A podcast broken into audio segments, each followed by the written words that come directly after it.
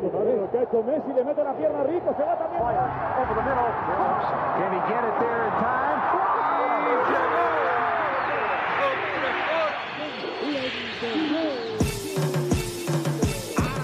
La línea en los deportes, ¿quién fue que la marcó? La garata y qué pasó por escuchar la garata, se me olvidó el ponchador. La garata y qué pasó, mi jefe en el trabajo, un memo me dio y qué pasó. Dime qué pasó, muchos han tratado y la vida lo rechazó. La garata y qué pasó, si sabes contar, dale, saca cuenta, el deporte cambió, hace años date cuenta, están mordidos, porque las encuestas dicen que estamos arriba y ustedes no suben la cuesta, te cuesta aceptarlo, que te cuesta admitirlo, información sin fundamento, eso no vamos a permitirlo, tiene miedo a decirlo, en la garata se dice, como dice, estamos duros de cerebro y parió, de vieja 12 le contesto, ¿y qué pasó? 106.9, ese es mi pretexto, ¿y qué la garata de la mega, si la cambias te detesto, ¿Y qué examinando el deporte con los que saben de esto. ¿Y qué pasó? ¿Y qué pasó? ¿Y qué pasó? La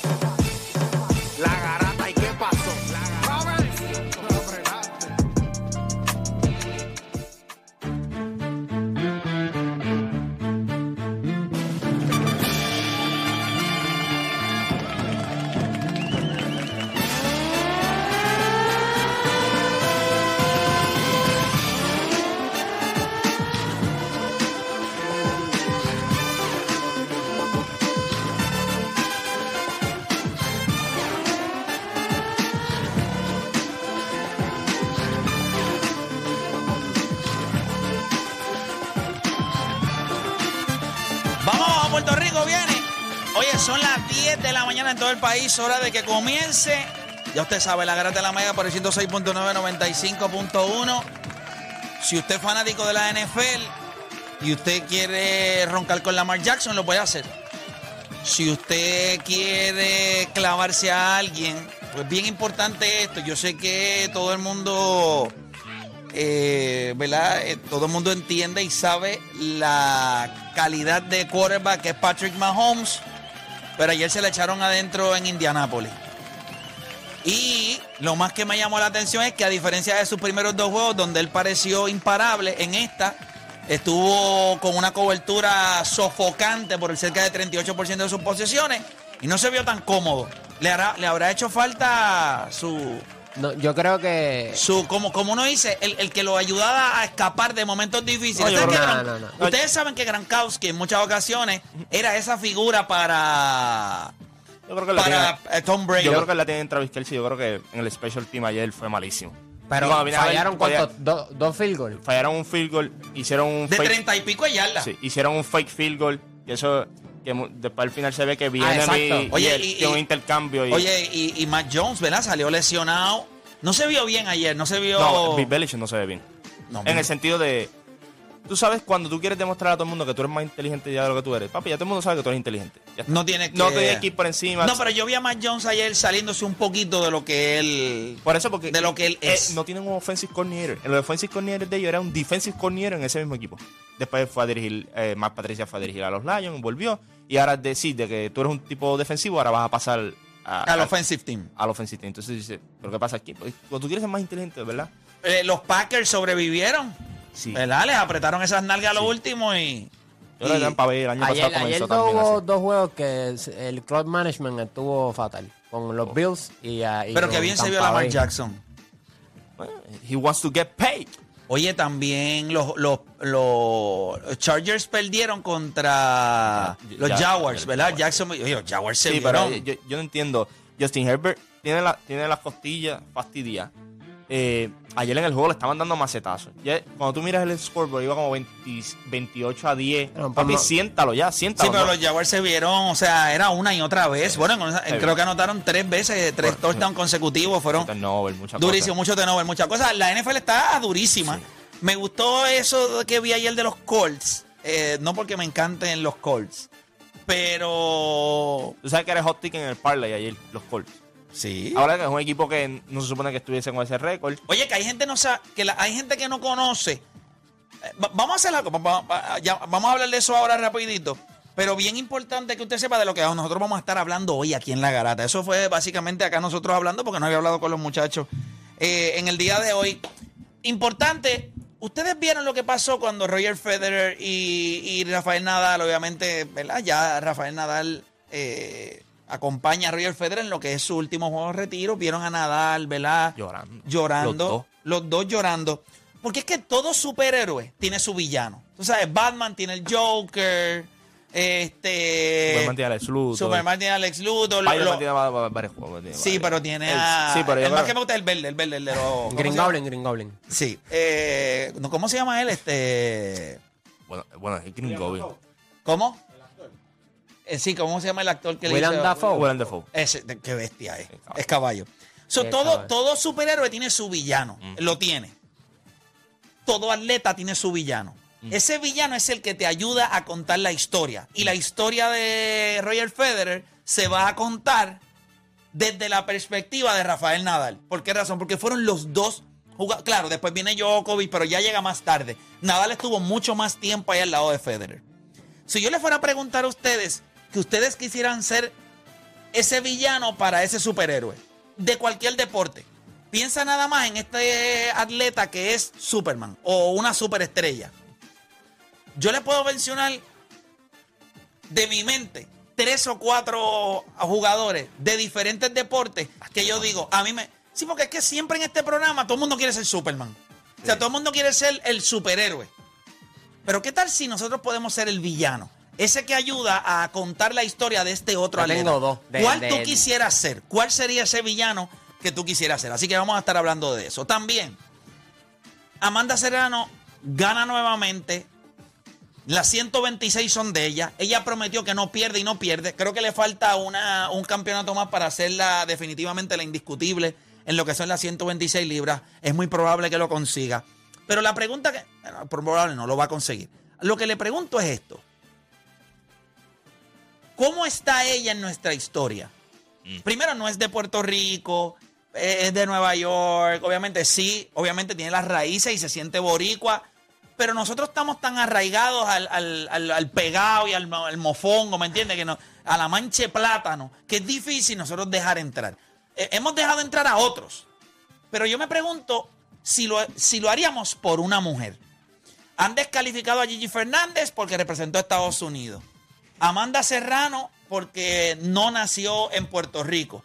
Pero cuando nosotros miramos la historia de Puerto Rico, ¿cómo, contamos a Amanda Serrano? ¿Con quién la acompañamos? ¿Dónde está ella? Yo creo que lo que ella logró, lo que ella logró el sábado es sencillamente histórico. O sea, la peleadora que ella tenía al frente de ella era una peleadora sólida, creo que estaba invicta, si no me equivoco. O sea, esta era, claro, no tenía muchos knockouts, solamente tres knockouts. Pero la pelea, yo no sé si No, ustedes eso, ver la por, pelea. eso, por eso duró lo que duró. Los 12 asaltos. La pelea fue buenísima. Y Amanda tuvo un despliegue de todas sus habilidades, sus movimientos, de la manera que cortaba el ring, cómo se mueve, su defensa. ¿Dónde está ella? Yo creo que fue una, yo creo que fue una muy buena pelea de las dos. Claro. Se Fueron al Tomidame un par de veces. El sexto y el séptimo fueron buenos también. Unos, Sí, porque Amanda no es que pega. Amanda es una estilista. Sí, anda- Pero lo que pasa es que el Amanda frente. tiene unas cualidades de boxeo increíbles. So, vamos a hablar de eso también. Y obviamente salió el top 5 de la NBA. Yo les hago una pregunta. ¿Stephen Curry es mejor que LeBron James hoy? Yo creo que él no lo ha sido nunca en su vida. Nunca ha sido mejor que LeBron. Eso por lo del. top Pero five hoy que es salió. mejor. Sí, porque él, Porque él- LeBron no, salió sexto Y y... el quinto, sí. y el quinto. Tampoco estoy de acuerdo que él fuera quinto. Está bien, no, la pregunta no es esa. No, por eso la pregunta es si él es mejor que LeBron James al día de hoy. abajo, primero, arriba. primero Yo, yo creo que es más abajo. Yo creo que a la- lo, lo ponen quinto por una razón y por eso mismo. Por eso tenemos esta conversación ahora mismo. más abajo. O sea, cuando él se No, refiere a más más abajo, se refiere... Pero digo, todavía, que el Power top Ranking... five todavía no. O sea, que Lucas no es top 5. No, para mí está en sexto por ahí todavía. Todavía falta el top five. Yo creo que es una conversación totalmente distinta. O sea, que eso es una discusión que hay que abrirla. Claro, lo he dicho. Pero aquí. los primeros dos puestos no te molestan. A mí no me No, no, ¿tienes molestó. problema A mí con no el me yo, molestó. yo, los, yo los pondría los dos así. Sí, a mí no me mirándose de molestó... frente. el bueno, el top 5 no me molestó. El orden... eh, Pero yo, puede- yo sé por qué ponen a Stephen Curry 5 y no 3. Porque es más fácil tener esta conversación que tenemos ahora mismo de que está por encima de LeBron James. O sea, cuando está 3, pues ya es como que ya todo el mundo sabe. Pero cuando tú lo tienes 5 y 6 al otro, Ah, viste. Yo creo que Stephen Curry no es mejor ni que LeBron James ni que Luka Doncic. Sí, sí, pero yo, yo sé por dónde tú. No, no, yo sé por dónde tú vas. Tranquilo. Es cuestión de, Arrancamos de- de ahora. mérito y Arrancamos ahora. De 10 a 12 te preparamos. Y en tu hora de almuerzo, se la echas adentro al que sea, pues tú escuchas La Garata de la Mega. Lunes a viernes de 10 a 12 del mediodía, por la que se atrevió La Mega. Si ya lo viste en Instagram, tienes tres chats de WhatsApp hablando de lo mismo y las opiniones andan corriendo por ahí sin sentido, prepárate. Arrancamos la garata con lo que está en boca de todos. Vamos a darle rapidito por acá. Usted está escuchando la garata de la Mega 106.995.1. Y antes de arrancar con los temas, yo creo que el, tema más importante es que Albert Pujols dio el 500, el 699 y 700 en el mismo juego. ¿Qué clase de ¿Tú ¿Sabes cuánta era animal? la probabilidad de que diera el 700 en ese at-bat, en ese turno? Ajá. 7%. 7% de que lo diera. Y la sacó como quiera. Y le dio en la madre. Pablo lo sabía todo el mundo. Desde que le dio, eh, fue un no doubter. Ni como yo te escribí, yo digo el Dodger Stadium. Dodger Stadium. Son, son las cosas que tienen que pasar en Major League Baseball. Oye, hablando de eso, hubo alguien que si usted me pregunta hoy, merece todo el crédito de la pegada de, de la pegada que dio. Y es obviamente este reportero de MLB Network, ¿cómo se llama? Ice Miner. Ice Miner. Ice Miner. Ice Miner, algo así, sí, es el nombre del. Yo quiero que lo único que no pegó fue el pitcher. Eso Yo quiero que usted se conecte a través de la aplicación La Música No es una loquera. Es una loquera. y usted escuche la predicción que dio este animal. Pero esto no fue ahora. Esto fue hace meses que él hizo esta predicción. En abril. En abril. En abril. Tenemos el video, tenemos el video, ¿verdad? Producción, tenemos el video allá. Yo quiero que ustedes vean, ok, si usted se conecta a través de la aplicación La Música va a poder ver este video. Yo sé que lo puede escuchar, pero verle la cara a este tipo y pegarla a nivel de que él la pegó, coño, yo te voy a decir la verdad, yo estaba impresionado. ¿Cómo es posible que tú, hace meses atrás, tú digas que fue un viernes en Dodger Stadium? O sea, es una estupidez. O sea, realmente no es Él casualidad. tiene el librito, él tiene el librito de Back to the Future. lo Tiene pasa que es- tenerlo. Yo creo que una de las cosas más impresionantes que yo he visto. Va- vamos a ver el video, vamos a ver el video. He is. He's a draw, and he's going to be productive. He will reach 700 career home runs. I do have bad news, Cardinal fans. I have bad news. He's going to hit his 700th career home run on the road. And only fitting it'll be in Wrigley, right? No. Where- where- Friday night in Los Angeles in September of Clayton Kershaw. Oh, man, that's a Okay, crazy so that's when it's going to happen against his former teammate.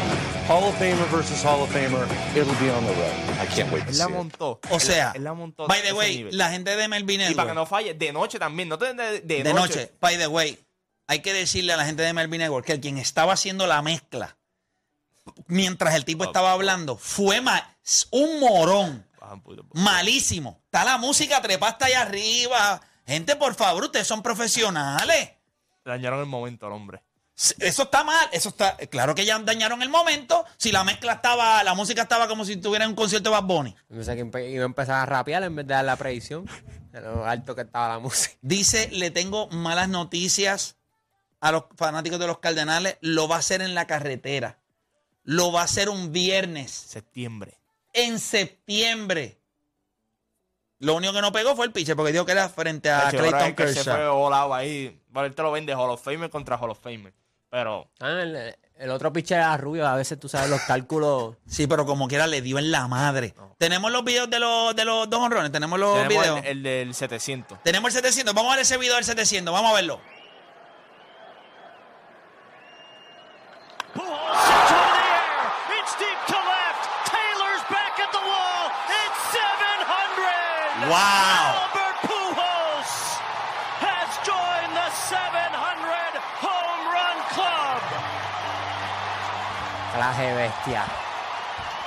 Ustedes saben algo que es bien impresionante de eso que estamos viendo de Albert Pujols. eh, Tiene el número redondo.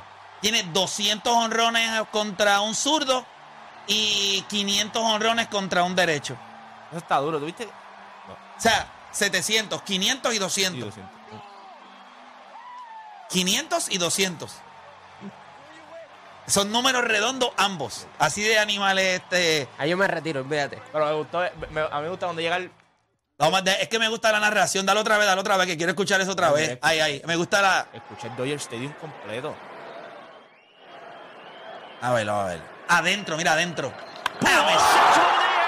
It's deep to left. Taylor's back at the wall. It's 700. Albert Pujols has joined the 700. Me sorprende tanto que estos juegos hayan tenido la oportunidad de verse en plataformas que no necesariamente son tradicionales de béisbol.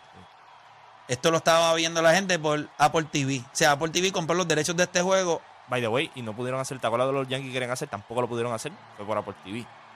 O sea, no, no entiendo. Tiene, ¿Tú sabes el billete que tiene que estar dinero. corriendo? Ah, como si fuera OnlyFans. Eso está duro. Va y saluda después a Adrian Beltré. O sea, cuando termina. Sí que va a, la, a donde Beltré. Adrián Verde. Mire el abrazo que se da ahí con Yadiel Molina. Ese es su hermanito. Qué chulería, qué, qué bonito que puedan disfrutar. Adam Wainwright, obviamente. Sí. ¿Cómo no? Es triste la historia de que Albert Pujols se tuvo que ir. No crees, si todo el mundo lo sabe. Pero tenés que hacerlo. Sí, sí, pero qué bien hubiese sido que Albert Pujols, mira a Mookie Betts ahí aplaudiendo. De verdad que es impresionante lo que nosotros estamos viendo ahí de, de The Machine, la máquina. Él se une solamente a, ¿verdad? A lo que es este...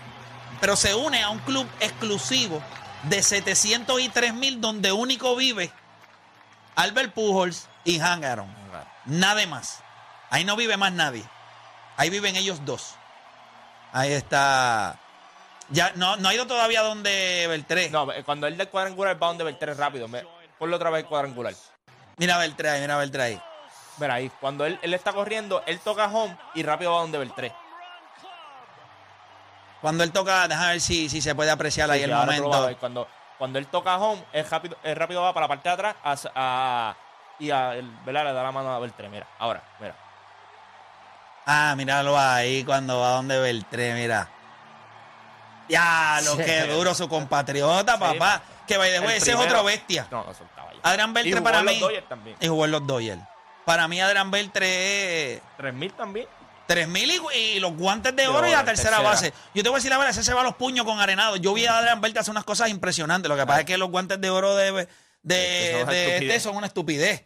Pero yo vi a Adrián Beltré en tercera base hacer unas cosas que yo digo, pero, pero ¿y este Yo tipo? creo que, yo- y, y yo estoy de acuerdo contigo, es uno de los do- peloteros dominicanos que yo creo que hasta el mismo dominicano se mencionan mucho.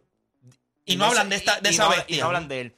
Y yo creo que cuando Boston lo cambia, yo creo que, ¿verdad? Eso mm, no entendimos en aquel entonces. Y en Texas tuvo unos años espectaculares. O sea, después cuando lo cambian a Texas. ¿Qué? ¿Pero qué? qué? En Texas O sea, dio macanazo. Macanazo, tercera base jugando. De- La gente lo que se acuerda de él en Texas siempre es el vacilón con el Bisandro, de que le tocaban el pelo y él se molestaba que no le. Sí, no él le- no le gustaba que le tocaran el pelo. Adrián Beltré se ve un tipo good looking, ¿me entiendes? Se ve un tipo guapetongo, ¿me entiendes? No se ve un tipo que tú se la puedes montar, que no se deja, como dicen ahí. Eh, tiene 477 honrones, 286 de promedio de por vida, 3166 hits, Cinco guantes de oro. dos de 5 platino. guantes de oro, 2 de platino. Cuando estamos hablando de Beltré, no estamos hablando de cualquier tipo. Yo estoy hablando de un tipo que se pide el- al tome y dame con el que sea. Lo que pasa es que ahora mismo no lo han arenado, pero no tiene nada que envidiarlo, no lo han arenado. Nada. 5 y 10, eso no. Está bien, uno tiene 10, otro tiene 5, pero eso no. Bueno, son 5, pero 5 tiene Derek Jeter y, y Ricken tiene solamente 2. Son 10 consecutivos. Sí, eso también. ha- Empezamos la carrera. pero también, eso también habla de la, de la oposición que él tenía. O sea, que ahora mismo está solo. Porque no hay nadie más cerca. nadie Machado no le puede hacer competencia y estaba en tercera base. No, su compatriota también. No puede, no puede. Eh, O sea, es complicado. O sea, cuando tú miras los 10 de él, te querían vender a ti que Matt Chapman era mejor guante. No, Machado no es mejor guante. No, Machado no, no, es Matt mejor Chapman. Chapman. Matt ¿Te acuerdas? Chapman. Ah, Machado. ¿Te acuerdas No, que perdóname, americano- y me dijiste, perdón, y me dijiste Machado y no es compatriota, que es diablo. No, fue. compatriota Ah, compatriota de- de, de de, Beltré. Beltré. Pero sí. cuando tú miras, o sea, él sencillamente con los guantes platino, ok, vamos, a- tú puedes roncar con los guantes platino entonces. Ahí hay competencia, porque ahí todo el mundo, todos que son buenos defensivos pueden ganar guantes platino. Oye, tú sabes que me puse, me puse a hacer un ejercicio. Sobre. Tú sabes que hay una. eh, en- en estos días lo, lo tiré en el chat. Eh, ¿Cuán bueno era Albert Pujol defensivamente? ¿Cuán bueno era? Él ganó dos guantes de oro en su carrera. ¿Cuán bueno era?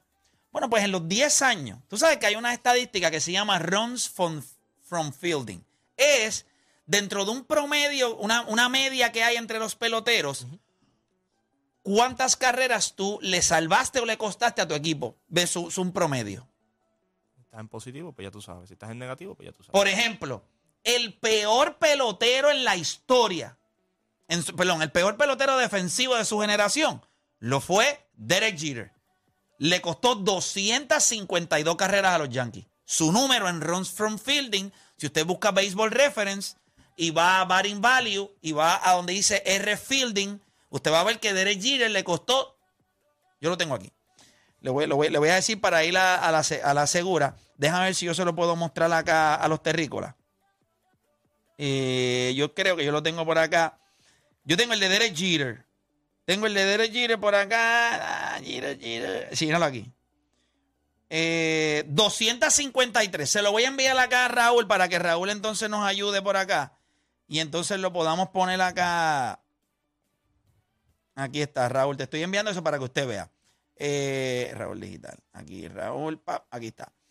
Le costó 253 carreras a los Yankees. Es negativo 253. Cuando nosotros buscamos la comparación de Albert Pujol, pues tendríamos que hacerla, eh, ¿verdad? Y aquí está la definición también, se la voy a pasar por ahí a, Raúl también, por si acaso alguien tiene dudas de la estadística, pues que podamos tener la definición también. Este, ahí está. Eh, y entonces, ok, déjame buscarla acá. Ok, entonces, eh, Albert Pujols, le estoy buscando la de Albert Pujols para que ustedes se den Bueno, si cuenta. quieres son 137. ¿Cómo? 137. ¿Qué cosa? El, el R fielding, 137. ¿De quién? De Pujol, positivo. Bueno, lo que pasa es que eso es cogiendo carrera. toda su carrera. Yo cogí los 10 años ¿Tú que él quieres coger los 10 estuvo años que tú en? San Luis. dos Son mil- 123. Son 123. Ah, bueno, sí, tranquilo. 123, yo lo tengo acá. Ahí yo se lo envié a. Pero usted me dirá, a Play, pero eso es un mamey. Vamos a compararlo, vamos a compararlo con las demás primeras bases. Ah, Ok, pues no hay ningún problema. Yo le voy a hacer exactamente eso. Eh, yo le voy a buscar una de las mejores primeras bases en la historia de la, en la historia de las grandes ligas. ¿Está bien? Este, que se llama Keith Hernández. ¿Usted sabe quién es él, verdad? ¿Verdad que sí? Pues Keith Hernández. Vamos a buscar a Keith Hernández aquí y se lo vamos a enviar a Raúl allá también. Vamos a darle por acá. Vamos a poner primero lo que yo le dije de Derek Jeter para que ustedes lo vean. Vean, vean la, la- Ahí está. Si usted se conecta a través de la aplicación La Música. Esto es lo que a mí me gusta. Esto es teaching. Teaching you a lesson. Ok. Mírenlo aquí rapidito. Si usted, si usted está mirando acá la pantalla, yo, yo sé que... negativo. Sí, míralo aquí. Este es Derek Jeter. Y entonces aquí están las estadísticas de él, pero este en específico, que es runs from fielding, él es negativo 253 en su carrera. Él le costó cerca de 253 carreras al equipo de los Yankees en su posición. Él es el peor jugador defensivo en, su- en- en su generación. Es el peor de todos los que entraron en el 1995 en adelante. Él es el peor jugador defensivo. Sin, lugar a duda. Y tiene cinco guantes de oro. Eh, usted mira la misma estadística para Carl Ricken y usted se da cuenta de que Carl Ricken es mejor. Ese número es positivo. Pero nada, esos son otros 20 pesos. Vamos a lo que es runs from fielding. Vamos a ver si tenemos esa estadística para que entonces la gente pueda verlo acá rapidito. Mira, it's the number of runs better or worse than average the player was for all fielding. ¿Verdad? Es eh, el número de carreras mejor o peor que cualquier jugador promedio defensivo. Dígitele 253 negativo. O sea, él es del jugador promedio. Peor. Él es 253 peor en carrera. ¿Qué usted cree? ¿Es malo? ¿Es malo o no es malo? Malo sería un understatement. Ok. Es malísimo. Vamos entonces a los números de Albert Pujols. Vamos a lo, a lo de Pujols. Si usted se conecta a través de la aplicación de la música, nos ve lo que estamos haciendo. Si no se conecta, usted está perdido en su carrera ahora mismo. Eh, está como usted, su nombre debe ser Tom Hanks, allá en Castaway, Ya. perdido. Está en una isla solo. Ok, mira aquí. Yo cogí los 10 años, 2002, 2001 al 2011, que él jugó primera base para los Cardenales de San Luis, en donde ganó dos guantes de oro. Positivo 123. Si Gitel es 253 negativo y usted se lo mama todos los días, ¿qué usted va a hacer con Albert Pujols? Se quedará sin rodillas. Yo. Usted debería, ahora mismo usted, si usted le hace eso a Derek Jeter, con Albert Pujol, usted debería tener, eh, usted debería tener dos patelas eh, por oreja, dos patelas, porque usted no se puede salir, son 123. Entonces cuando lo comparamos, oye, estamos hablando, tenemos lo de Keith Hernández, lo tenemos. No tiene lo de Keith Hernández, déjame ver si yo se lo envío aquí ahora. Ah, es que no te lo he enviado, aquí va, ya te lo envié, ahora sí, ahora sí te lo envié. Si usted se conecta a través de la aplicación La Música, lo está viendo. Si no, pues está perdido. Ese es Albert Pujols. Y esta Keith Hernández. Ah, pero no está. No, pero esa no es. Espérate, no, no, no, no. Pues no tengo el Ronson Fielding de él. Espérate, eso es lo que yo quería buscar, el Ronson Fielding. Como un defensive work bajito. Eh, ¿Cómo? Como un defensive work bajito. Eh, aquí lo tengo, aquí. Ahora, sí- ahora sí lo tengo, ahora sí lo tengo. Aquí, papá. Aquí está, Raúl. Ahí está. Ahí te lo estoy enviando, Raúl. Ahí lo tienes. Ahora sí. Este. Vamos a buscarlo ahí rapidito, pap, cuando producción me diga. Y lo tenemos, para que usted lo vea. Ahí está. Mira, 117. ¿Qué significa? Estos son en, 10 estos son en 16, 16 años de carrera, 117. Y aquel en 10 años, 123. ¿Entiendes? Sobre el promedio, 117. Sobre el promedio, 123. Ahora la pregunta es, Como Es- quiera, Albert Pujols, en el final, ¿verdad? Lo que llevan todos sus años son, tiene como positivo 130 y pico. Eh, o sea que defensivamente como primera base, bueno, Albert Pujol no es malo. busca- Ah, espérate. que tú quieras. o sea, Es mejor que el promedio. O sea, que un jugador promedio, o sea, que él es above average first baseman. Y es como te dije, y cuando tú buscas la estadística, o sea, yo creo que el mejor primera base defensivo que nosotros hemos visto, o sea, en ese 2005. Mark Teixeira. 2000, Mark Teixeira, 2005, 2010. Y él está, mm, tiene. 113, eh, perdón, tiene 23 carreras, eh, 33 carreras más salvadas por su defensa que Mark Teixeira. yo lo que no entiendo a la gente, mira, gente, usted quiera comparar con un shortstop, con un refil, lo que usted quiera, pues compare el de usted de- en el shortstop con, es más, vamos a hablar aquí mismo. Los últimos 20 años, ¿cuál nosotros entendemos que es el peor shortstop defensivo que nosotros hayamos visto? Derek Jeter. No, ade- además de él, porque si entonces tú quieres compararlo, compáralo con el segundo entonces peor que usted cree que, que haya visto. ¿Quién ahora mismo a la mente a mí hay buenos, no, no hay elite, yo creo que elite hay dos o tres, pero tú lo puedes comparar con el que comparado con hasta mismo Jimmy Rollins. Jimmy Rollins está positivo en esa estadística también. Y no era un defensor en el shortstop que tú dijeras, wow, estaba por el bate. Sí. Este, pero tú lo miras. Sí, que era un switch hitter, tenía poder a, a- a. Eh, eh, Jeter, en, en, ¿verdad? en la mayoría de esas estadísticas defensivas, en muchos de sus años, si no decir la mayoría, se fue negativo. ¿Sabes? Yo, lo- yo no tengo problema eh, en el aspecto del del guante, porque yo, yo lo vi hacer otra jugada. El problema mío es que tiene cinco.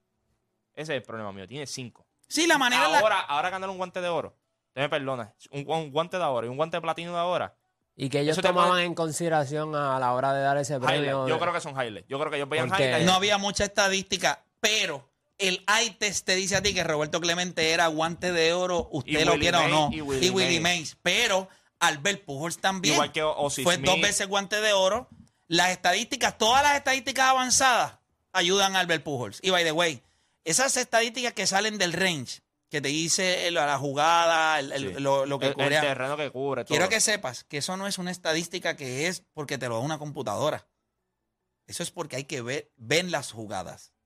O sea, las personas que se encargan de hacer eso son una, son, Enfermo. enf- no, no, no, le- les pagan. Son enfermos. Les pagan, pero, ok, tú buscas todas las jugadas de primera base, papá, papá, y ellos van cubriendo, ok, mira, aquí este terreno, este terreno. Es, una digo, estupidez. Cuando tú miras el béisbol ahora, hay tanta estadística y, tan- y precisa. Demasiada. Y te- al, al- al nivel de, de- de precisa. O sea, te dicen que este cubre, cubre tanto terreno y tú piensas, ah, pues sí. Y de momento ves una jugada. Y tú dices, dices, ok, sí. eso es cierto. Y cuando- es como te digo, cuando tú miras todo esto, defensive run saves, que también está negativo. Sí. Cuando ves el fielding, cuando ves eh, en cuestión del brazo, te dicen cuánto tú tiras, eh, qué tiros tú puedes hacer, qué tiros tú no puedes hacer. O sea, es- estas estadísticas están a otro nivel. Por eso es Y hay primeras bases malas. Sí, sí, claro que sí. Esa estadística te dice a ti dónde él está, por encimita ahí. Eso, eso es- quería tocar eso para que la gente tuviera un poquito de perspectiva eh, sobre eso. Ya vieron el honrón número 700 de Albert Pujols. Ahí le explicamos un poquito para que, porque, ¿verdad? Hay que, yo sé que tocamos en estos días un temita, algo así. Oye, vamos al video de Roger Federer, ¿verdad? El momento Llorando. donde Roger Federer y Rafael Nadal ¿verdad? Ellos, ahí, ahí lo están viendo. O sea, esto, esto le rompe el corazón a uno. Miren esto. De hecho, yo estaba viendo eso y. Wow.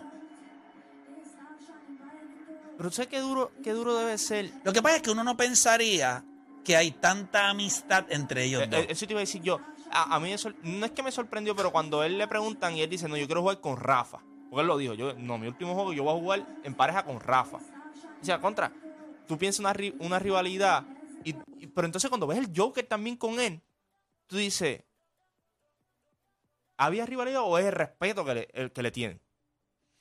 Yo, creo que es yo tipo. creo- yo creo que hay, hay, hay una mezcla de sentimientos ahí. Una, Roger Federer se está retirando y yo voy detrás de él que las pela. Eso, ahí, ahí hay muchos es sentimientos. cierto. Eh, muchas veces no nos ha pasado a nosotros. Ustedes son muy, muy jóvenes todavía. Dios me los cuida a los dos.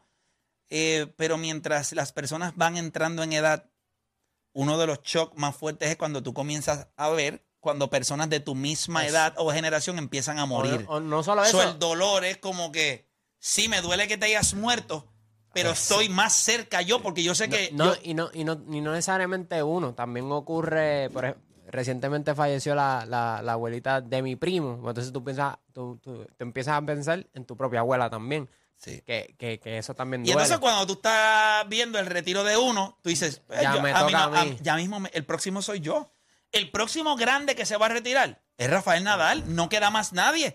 Andy Murray hizo un regreso porque By, no- by the way, ¿te acuerdas que hablamos el Se tema estaba antier? tripeando el mismo. Se- cuando- No, pero ¿te acuerdas que hablamos antier de la grandeza? Ajá. Él es alguien que se benefició de la grandeza de ellos. Definitivo. O sea, en esta generación, él era bueno. Yo no creo que en otras generaciones le hubiese sido el cuarto mejor. Pero él se ve demasiado de grande cuando lo pones. Cuando, por ejemplo, hay una foto que Pero yo creo que Andy Murray quizás en otra generación hubiese sido grande.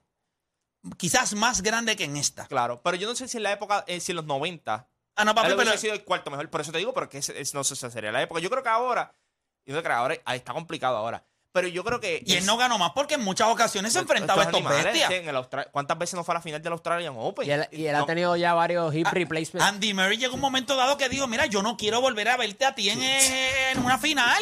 No te puedo ganar. A ninguno de los tres. El problema es que- Nunca. Ninguno de los tres. Y entonces el problema era que llegabas al Australian Open, entonces o era Federer o era Joker. O sea, era, era algo complicado cuando gana Wimbledon. Por eso cuando él gana Wimbledon, eso fue, eso fue grande. Fue grande para él, en claro que sí. Inglaterra también, pero eh, no sé. Yo cuando veo eso llorando, o sea, yo, yo creo que cuando tú miras a un atleta, tú quieres, ¿verdad? Con nosotros tratamos de crear este atleta perfecto. Yo creo que cuando tú miras personalidad, miras humildad y todo, yo creo que Roger Federer embarca todo. Todo superhéroe tiene un villano. Mm. Todo superhéroe tiene un villano. Rafael Nadal fue el villano en contra de Roger Federer. Cuando ustedes miran la historia deportiva, piensen en ese jugador que ustedes creen que es un superhéroe y cuenten, y, imagínense si usted quisiera ser ese villano. Por ejemplo, a usted le hubiese gustado, todo el mundo hubiese querido ser Federer. Pero te gustaría ser Rafael Nadal. ¿Hay algún otro villano? Que acuérdate que el villano ayuda a contar la historia. Tú no puedes ser un superhéroe si tú no tienes a alguien. Por ejemplo, se- voy, a, voy a matar uno aquí de los míos. Voy a matarlo ahí al frente, adelante para que la gente también vaya cachando lo que le estoy diciendo. La historia de Mohamed Ali nunca se hubiese podido contar sin Joe Fraser. Ya yo tengo el mío. Si tú tuvieras que escoger ese, ese villano, ese, ese que ayudó a contar la historia o la grandeza de ese otro atleta, ¿quién serías tú? 787-620-6342. Hacemos una pausa y en breve regresamos con más acá en La Garata.